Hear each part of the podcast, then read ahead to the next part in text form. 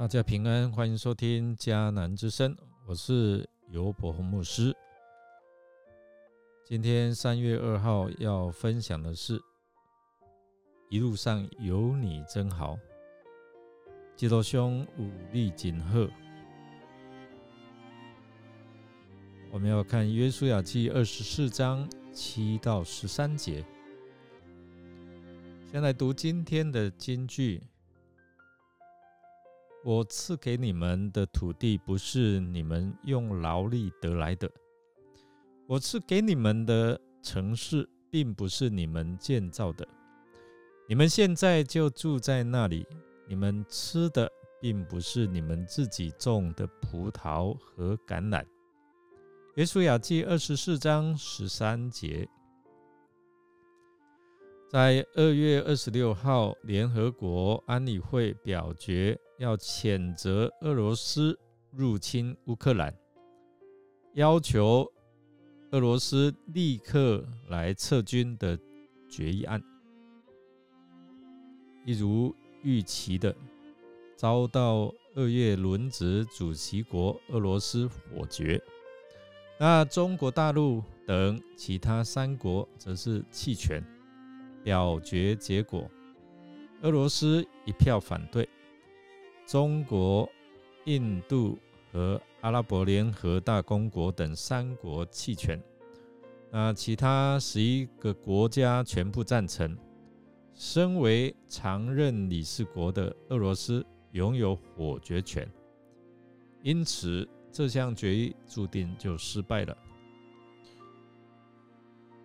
乌俄战争，我们看到目前已经造成。多人的死伤，也传出不少令人心痛的故事。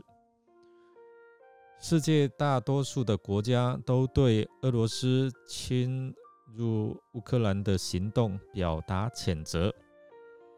欧盟也在二十五日宣布将制裁普京的海外资产。那美国呢？英国、加拿大也会加入制裁行列，但是。BBC 的社论，他分析到现在，美国为什么不出兵来援救乌克兰？第一是他出兵哦，对美国没有什么好处啊。乌克兰没有那么重要。首先，乌克兰也不是美国的邻居，它不位于美国边境，也没有美国军事基地，它没有战略石油的储备。也不是主要的贸易伙伴。那第二呢？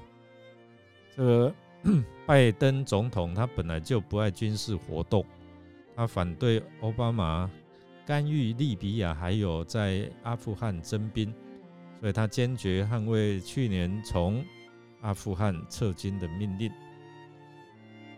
我们看到乌克兰他面临的这一些重大的危机。有一些人还是没有直接的援助，他们目前也碰到一些的困境。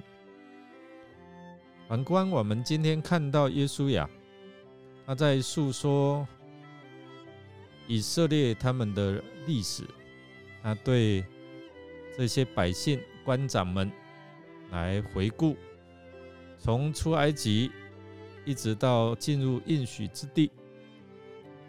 这个过程当中哦，上帝如何为他们来征战，并且赏赐一切的资源，就好像刚才的金句说：“这个房子也不是你们造的，葡萄橄榄也不是你们种的，都是上帝供应、上帝给的。”所以，上帝借着第三段河东得胜的历史，就是我们看八到十节，他启示他的百姓。不但是上帝拯救他的百姓脱离这个世界的权势，埃及的军队，也是上帝拯救他的百姓脱离临界的势力巴兰的咒诅。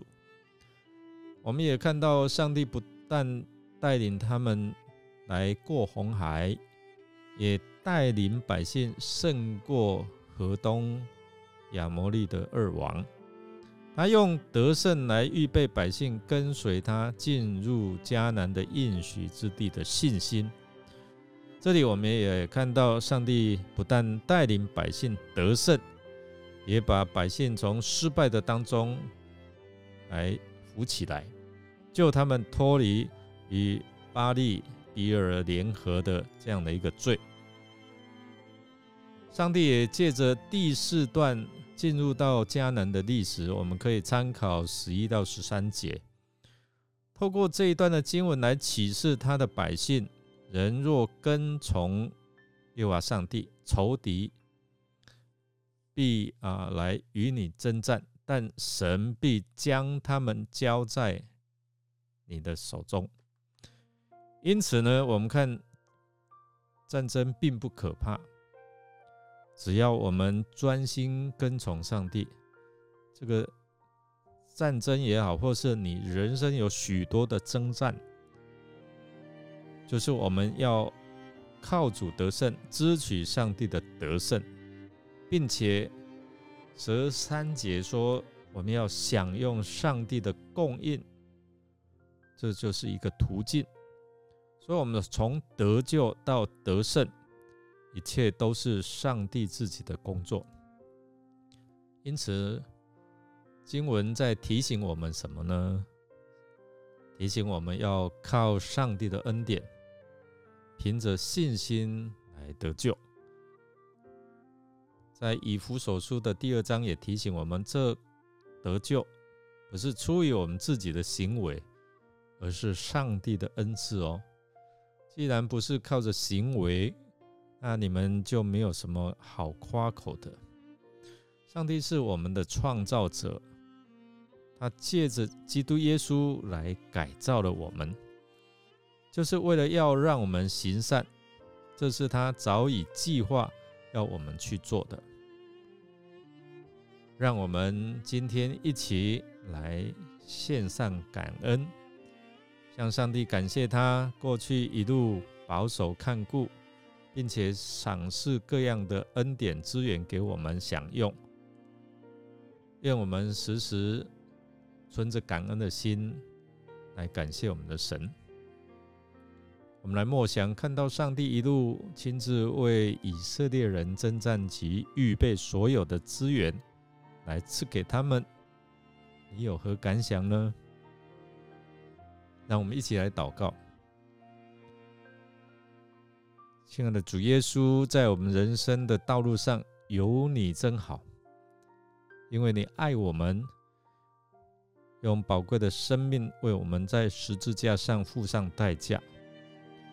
也使我们能够成为天赋上帝的儿女，并享受他为我们所预备的救恩及供应我们生活当中一切丰富的资源。我们要为此献上我们的感谢。愿我们所领受的，能够在我们一生当中来荣耀主。我们这样祷告是奉靠主耶稣基督的圣名求，阿门。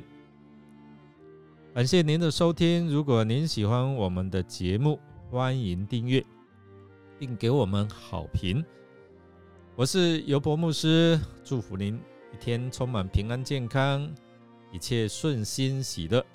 我们下次再见。